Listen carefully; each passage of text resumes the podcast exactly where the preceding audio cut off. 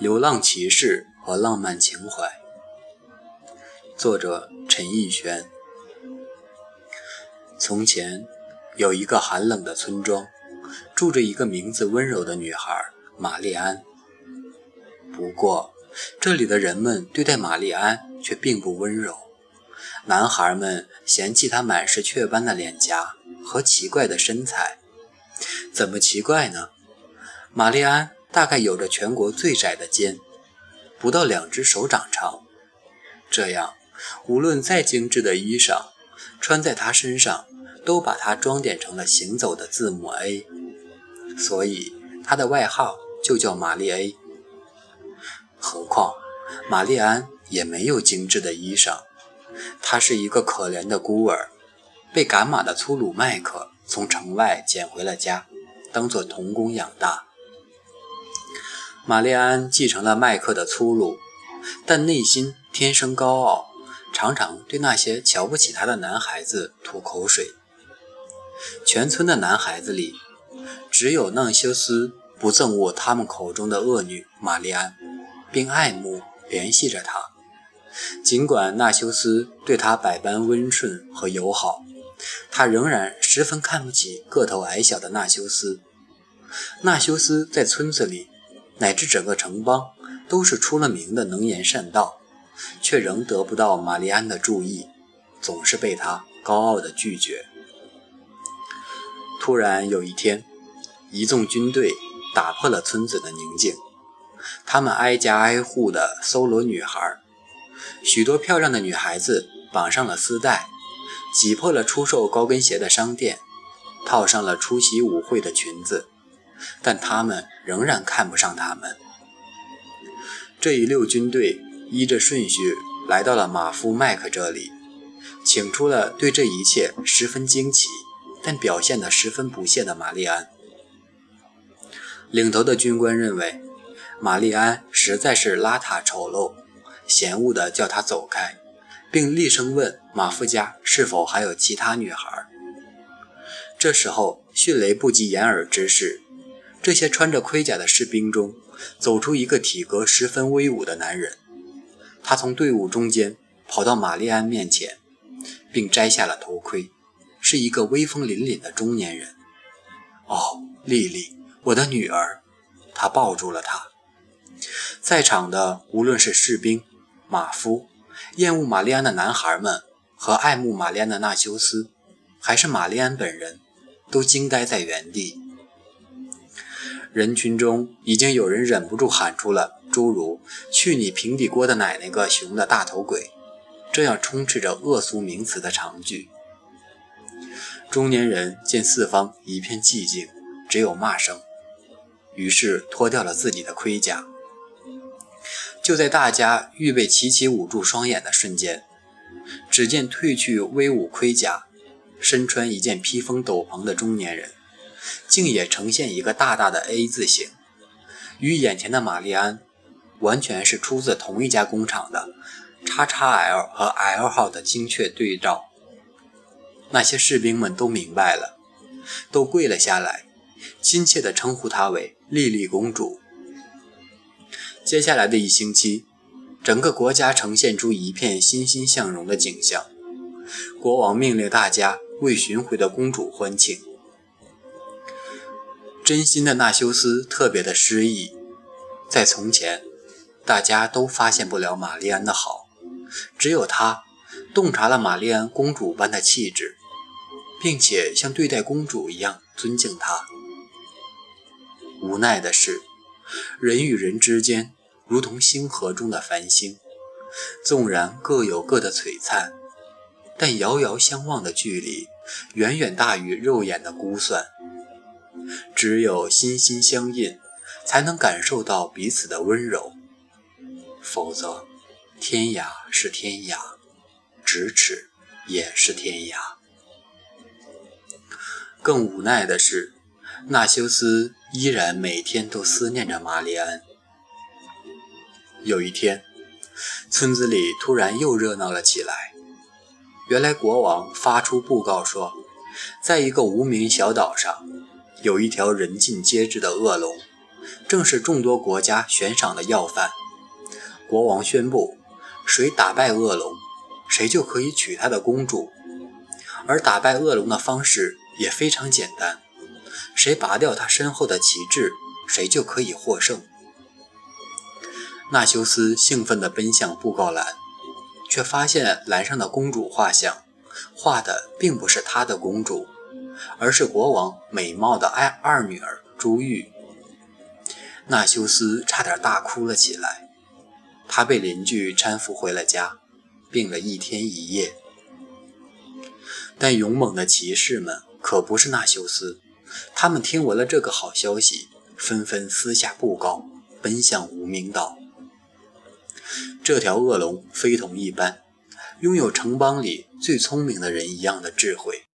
他十分奸诈，从不与骑士们发生正面的冲突，而是使骑士们在到来的路上遭遇狂风、海啸、轻船、食物遗失。他热衷于偷走一切他们正好需要的东西，比如夜里退下来的衣物，比如马匹和刀剑。骑士们纷纷败下，个个连恶龙所在的孤岛孤岛都抵达不了。结果，再没有人去挑战恶龙了。戛然而止的挑战使正在兴头上的恶龙感到无聊。调皮的他趁着夜色，偷偷潜入了皇宫。夺走了用于悬赏的公主，可是他把沉睡的公主绑回来的半路上，才发现这个女孩之丑陋，完全不具备一位公主美妙的气质，甚至一味露出粗俗愚蠢的睡相。喂喂，醒醒！他忍不住拍醒了她。你是谁啊？不会是什么婢女吧？醒来的玛丽安拼命惊呼。恶龙翻了个白眼，他忘记了，皇宫里所有的公主都是 A 字身材，这些行走的 A 在龙的眼里大概都差不多吧。远在百里之外的纳修斯突然惊醒了，他似乎感觉到了什么，但屏息聆听，又是一片静谧。这样一来，皇帝果真分外焦急，立刻通知全国加大悬赏。救回公主的人不仅可以娶她，连全家都可以升官进爵。要知道，在那个年代，没有计划生育，一家人不一个家族，人口近百呢。纳修斯知道这一切以后，心跳立刻蹿升到一分钟一百八十八下。经过了一夜的忐忑，他终于决定前往孤岛营救他心爱的玛丽安。恶龙的确十分机智，国王的加大悬赏果然又激起了一批勇士迎战。这次恶龙并没有在路上颠覆船只，或是升起迷雾，反而让他们一帆风顺地抵达到了小岛。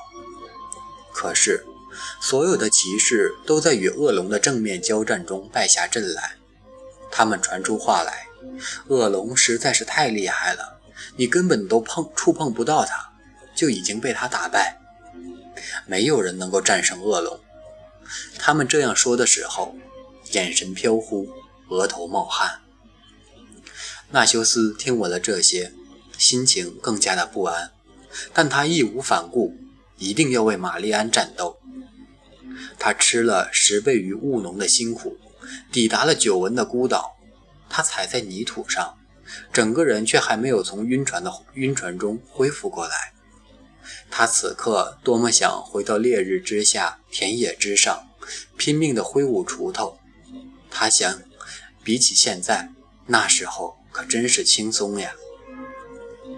不久，恶龙在他的不远处画出真形来，蔑视地嘲笑他：“你这个愚蠢的人！那么多勇猛的骑士都成了我的手下败将，你竟然还敢来到我的地盘！”纳修斯站立地拿着镰刀，与恶龙对峙。他颤抖着，不知道是因为激动还是害怕。他充分地感受到，他距离他的梦想只有一步之遥，亦或是他实现梦想的希望，仅存于他拥有的这最后几分钟，无怨无悔。但他这么对自己说。这时候，恶龙发话了：“年轻人，你不用害怕，我不会对你喷火，也不会使大地裂开。我只是要给你看一些东西。”说着，他嘿嘿地笑着，拿出了玛丽安的画像。画上的玛丽安被他画得奇丑无比。这幅画既写实又夸张，凸显出玛丽安容貌丑陋的一面和令人反感的倨傲。接着，他又幻化出玛丽安的举手投足，让纳修斯以及之前的骑士们得以充分感受到玛丽安真实的模样。玛丽安被掳走后的那段时期，还敢来挑战恶龙的骑士，已经是全世界最顶尖、最优秀、最受人敬仰的、爱戴、最有威望的一批了。他们个个都自视甚高，没有人愿意去娶玛丽安这样的公主，他们感到极度的难受。有个别骑士要求目睹真容，才相信这不是恶龙的恶作剧，更加伤心绝望。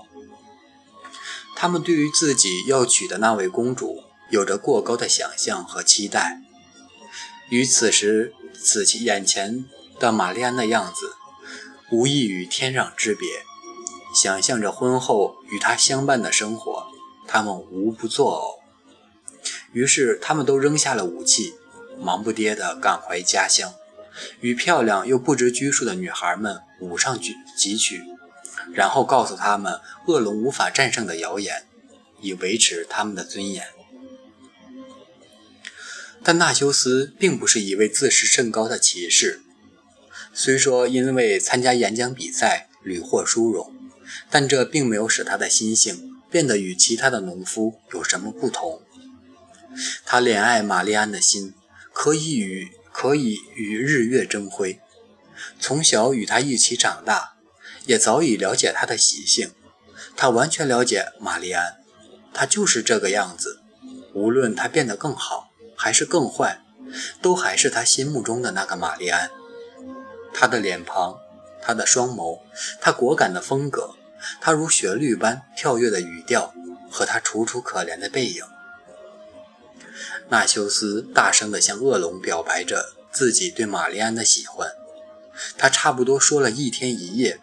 不吃不喝，无论恶龙怎样描述玛丽安的不堪，可是纳修斯爱她如故。恶龙想象着纳修斯述说的画面，在某一个瞬间，设身处地，误把自己带入其中，竟情不自禁地呕吐起来。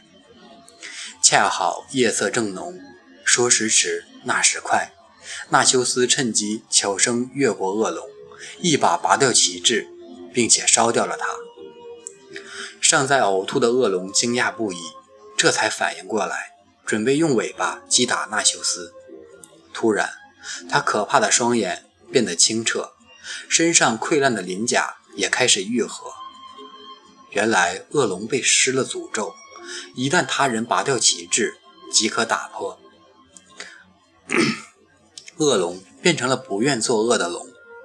他非常感激纳修斯的帮助，可是纳修斯还没来得及接受恶龙的好意，山洞里突然冲出许多穿着穿着华丽，但面容消瘦、头发蓬松的公主，有些竟已经年老体迈。她们都是这条龙在受诅咒时掳回来的公主，他们欢欣雀跃，老泪纵横，纷纷嚷着要嫁给纳修斯，他们每一个都要嫁给他。纳修斯惊呆了，他在公主群中找不到自己的玛丽安，因为人实在是太多了。比比秘密利亚国嘉奖纳修斯天人骑士勋章，可杜科努国评定他为国家级骑士模范。那里修修斯国邀请他进行全国演讲，纳修斯以为他们要把他在恶龙面前对玛丽安的表白对着全国人民演讲一遍。不由得瞬间羞红了脸。纳修斯一时成为了风云世界的人物。事实上，纳修斯为了救玛丽安，一路上吃了非常大的苦头，因为他既不是装备齐全的骑士，也不是有钱的富商，他除了一艘破船、两把镰刀和必不可少的干粮，就只携带了满腔的勇气。他出这一趟远门，并且一个人驾船去寻找那座孤岛，说不清多少个日夜孤单彷徨、胆战心惊。在同恶龙讲述自己对玛丽安的真心时，也是被动真情，几度潸然泪下。他坦白自己的心酸，一路追求着玛丽安，却无数次被他嘲笑着拒绝，最后还为他背井离乡。纳修斯把他年轻时的那些痛苦都倾诉了出来。可是，当这数十位公主都甘愿允诺，嫁给这位功劳巨大的骑士，只有玛丽安要毁掉这个承诺。她坚决不嫁给那矮小的纳修斯。他一次次公然地羞辱纳修斯，表达自己有多么的高贵，而他是多么的不堪。纳修斯一次次羞愧地捏紧了拳头。成为骑士，并像骑士一样训练的纳修斯，开始在野外训练自己的体能。在一个隐秘的村庄，他向一位老人求证，得知传说中生产神仙泉水的地方，就在这个村子背后的林子深处。到达那片树林，只有一条仙人留下来的路。此路途中有一道独木桥，每个人一生中只能往返一次那座桥。如果有人贪婪地想来第二次，必定。永远走不出这林子，直到饿死为止。老人这样告诫他。纳修斯郑重地点了点头，保证只去一次。还是少年的时候，纳修斯就听说了泉水和独木桥的故事。这神仙泉水此处独有，日夜沾一些它，涂于脸颊，连续一个星期，可细嫩皮肤，淡化伤疤。对雀斑自然也是极其有用的。纳修斯听过太多人取笑玛丽安脸上的雀斑了，他想，这一定能使玛丽安高兴。为了她，他要再冒险一次。为了不在林子里迷路，纳修斯先用斧头砍伐树干，留作记号。后来斧头都被砍坏了，他又撕下外衣，改拴布条。后来。只好咬破自己的手指，在树叶间留下线索。历经千辛万苦之后，纳修斯终于找到了神仙泉水。不料，这里还有一位守护泉水的女神，对纳修斯万般阻挠。他要纳修斯给他讲一个无限循环的故事。纳修斯先说：“从前有座山，山上有座庙，庙里有个老和尚。”老和尚对小和尚说：“从前有座山。”女神十分不满意：“你这个太老套了，已经有人给我讲过了，我要没听过的。”纳修斯讪讪地问他：“这里已经来过多少人了？”女神低头思索着：“来过吗？有一千一百多人，但真正取走泉水的，总计也不会超过三百。”纳修斯咽了咽口水。三百个。纳修斯坐下闭目，想了一会儿，缓缓开口说：“这样吧，我讲一个故事。在讲之前，你不许问我为什么；讲之后，不许问我真假。”女神刚想启唇问为什么，想了想，便笑着停了下来，等候纳修斯的故事。纳修斯讲道。从前有个女孩，是大家讨厌的对象。我很明白她被人讨厌的那种感受，因为个头的矮小，从小到大我也没少被欺负过。看见她，就像比我可怜一百倍的自己。她是我全心全意想要保护的女孩。如果问到底要什么时候为止，我愿意是一生。所以，我追求她。她拒绝我，我追求她，她拒绝我。对于我来说，这便是最长、最长的循环，比老和尚讲从前有座山，讲到口干舌燥，不得不下山打水长，比行星无止境的转动长，比细胞一直说“我裂开了”，于是它第一千一百四百四十六次裂开长。这八个字，我可以一直重复，直到我死。一个平淡无奇的下午，纳修斯捧着装满泉水的玻璃瓶，小心翼翼地交给了玛丽安。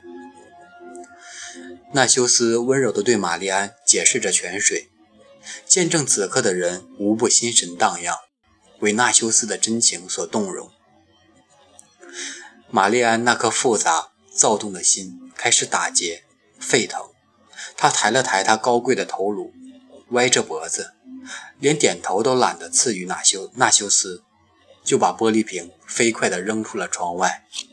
不，纳修斯扑到窗台，只听见一声响亮的爆裂声，好像预示着一切的结局。